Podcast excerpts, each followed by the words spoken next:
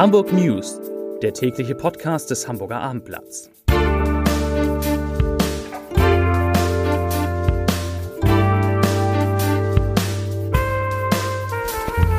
Herzlich willkommen. Mein Name ist Lars Heider und heute geht es um die Zukunft Hamburgs als grüne Großstadt, um die Kriminalität am Hauptbahnhof, um Pakete von Budni und um das Baden in Alster und Elbe. Und außerdem, außerdem gibt es einen Vorgeschmack auf ein Gespräch, das ich mit Tagesthemenmoderatorin Karen Mioska geführt habe. Und ups, das könnte tatsächlich der erste Corona-freie Podcast seit mehr als drei Monaten sein. Viel Spaß dabei. Zunächst, wie gewohnt, die Top 5 der meistgelesenen, interessantesten Texte auf abendblatt.de. Auf Platz 5 mit 200 km/h durch Wilhelmsburg. Polizei stoppt Autorennen. Platz 4 Strömung unterschätzt. Nochmal Polizei. Polizei rettet Schwangere aus Elbe. Auf Platz 3 Beziehungsstreit eskaliert. Mann ersticht Ex-Partnerin. Platz 2 TUI Fly will Basis am Hamburger Flughafen schließen. Und auf Platz 1 natürlich hat Andi Grote, der Innensenator, eine Lücke in den Corona-Regeln ausgenutzt. Das waren die Top 5 auf abendblatt.de. Ich komme zu den Hauptthemen des Tages in Hamburg.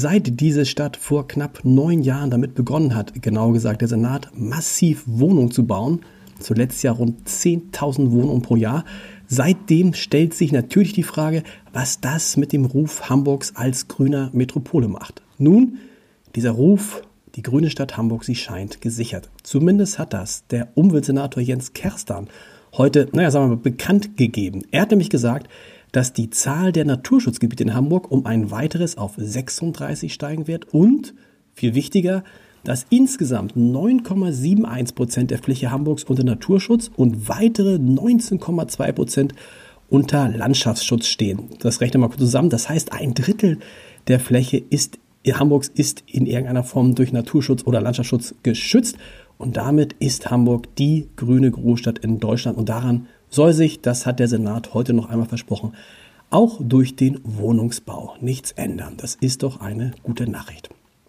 Und ein Superlativ natürlich, das brauche ich, um den Übergang zu schaffen, denn auch Hamburgs Hauptbahnhof geizt ja nicht mit Superlativen.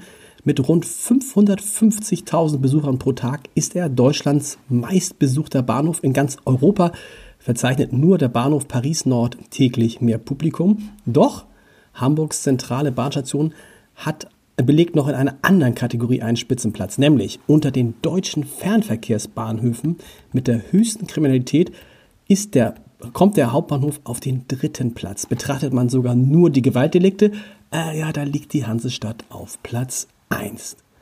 Wie oft Hamburgs Bundespolizisten im Hauptbahnhof und in den übrigen Bahnhöfen in Hamburg einschreiten mussten, das hat das Bundesinnenministerium jetzt erstmals in einer Statistik zusammengefasst, die uns, die also dem Hamburger Abendblatt vorliegt. Und danach haben die Beamten im vergangenen Jahr allein im Hauptbahnhof 3548 Delikte erfasst. Das entspricht, das kann man leicht rechnen, täglich rund 10 Straftaten.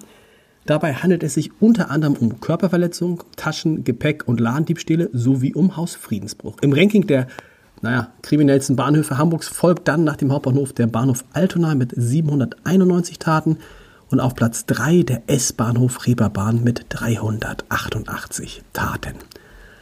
Zu den Wetteraussichten für die kommenden Tage. Die versprechen nämlich aller, allerbestes Sommerwetter in Hamburg mit Temperaturen bis 30 Grad und mehr, also eigentlich 30 Grad und mehr. Und da fragt man sich natürlich, sollte man, darf man eigentlich in Elbe und Alster baden? Das scheint jetzt naheliegend bei der Hitze.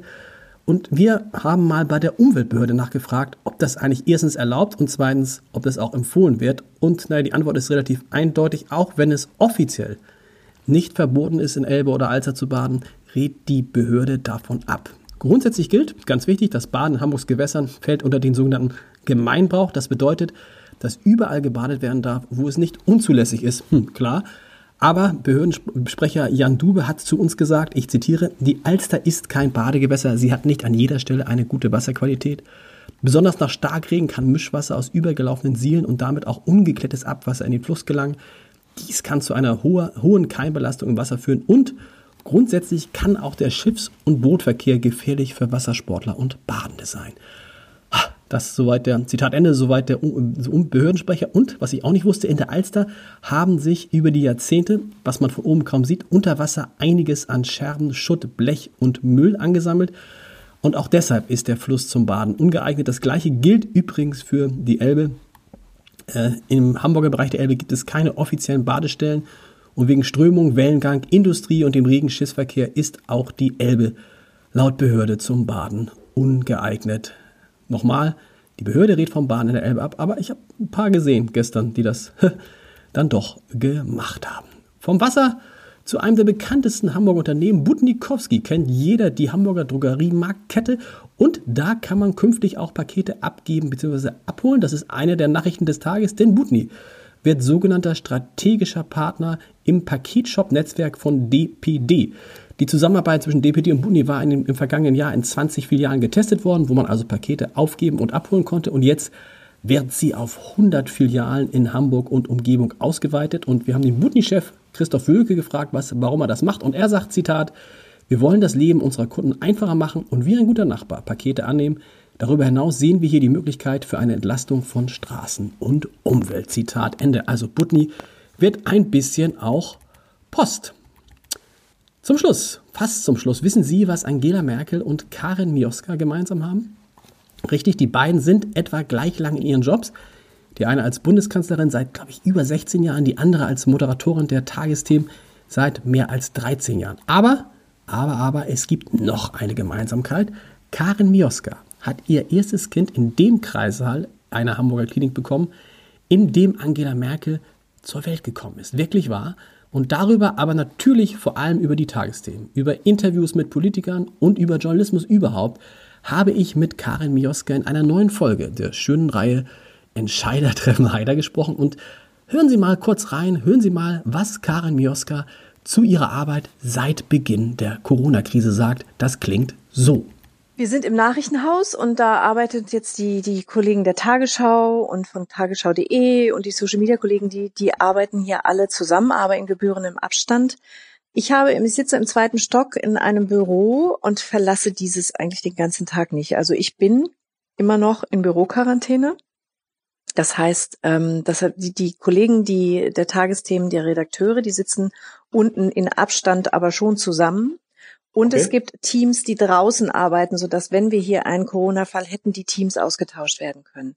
Da wir aber nicht so wahnsinnig viele Moderatoren sind, ähm, haben wir beschlossen, die Moderatoren in Quarantäne zu lassen. Das heißt, wir sehen uns nicht, sondern wir telefonieren nur und machen Videokonferenzen, wobei ich Telefonkonferenzen besser finde, ähm, dass man sich nicht immer sieht, sondern mein Telefon ist ein bisschen angenehmer, finde ich. Und die ähm, sind ganz okay, aber mir fehlt das schon enorm, dass man nicht sich, sich trifft und diskutieren kann. Es ist einfach ein anderer Austausch, wenn man die Kollegen persönlich sieht. Aber so ist das im Moment leider noch und ich hoffe, dass es bald ein Ende hat, aber ich weiß auch noch nicht wann. Wissen wir alle. Und, und dann kommen, und dann kommen sie, und dann kommen sie irgendwann zur, zur, zu den Tagesthemen runter, gehen ins Studio, genau.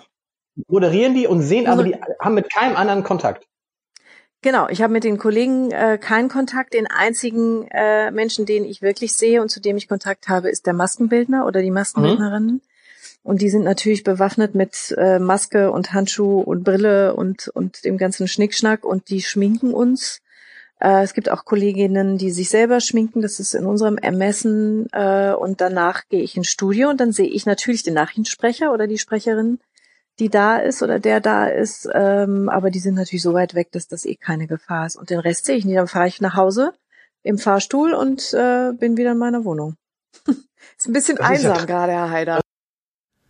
Ja, das komplette Gespräch hören Sie ab sofort unter www.abendblatt.de slash Entscheider. Ich wünsche viel Spaß dabei und jetzt kommt natürlich wie immer der Leserbrief des Tages. Er stammt von Herbert Meyer und es geht um Andi Grote, der sich nicht ganz an die ähm, Corona-Regeln gehalten hat, der Hamburger Innensenator. Und Herr Mayer schreibt dazu, als Verwalter von Wohnungseigentümergemeinschaften bemühen wir uns seit Tagen in diversen Gastronomiebetrieben um einen Tisch für drei Personen. Vor der Eigentümerversammlung müssen wir mit zwei Beiräten die Belegprüfung und zeitversetzt vier bis fünf Wochen die Eigentümerversammlung mit durchschnittlich 10 bis 15 Personen vornehmen. Bis zum heutigen Tag haben wir dafür keine Lokalität finden können. Wir können damit unseren Aufgaben als Grundstücksverwaltung nicht nachkommen. Dies ist besonders ärgerlich, wenn unser Innensenator sich über alle Regeln und Gebote hinwegsetzt und das dann als einen Fehler abtut. Hier wären Scham und ein Rücktritt angesagt. Das erfordert Einsicht und politisches Rückgrat. Leserbrief Ende. Vielen Dank, Herr Meier, dafür und wir hören uns morgen wieder. Bis dann. Tschüss.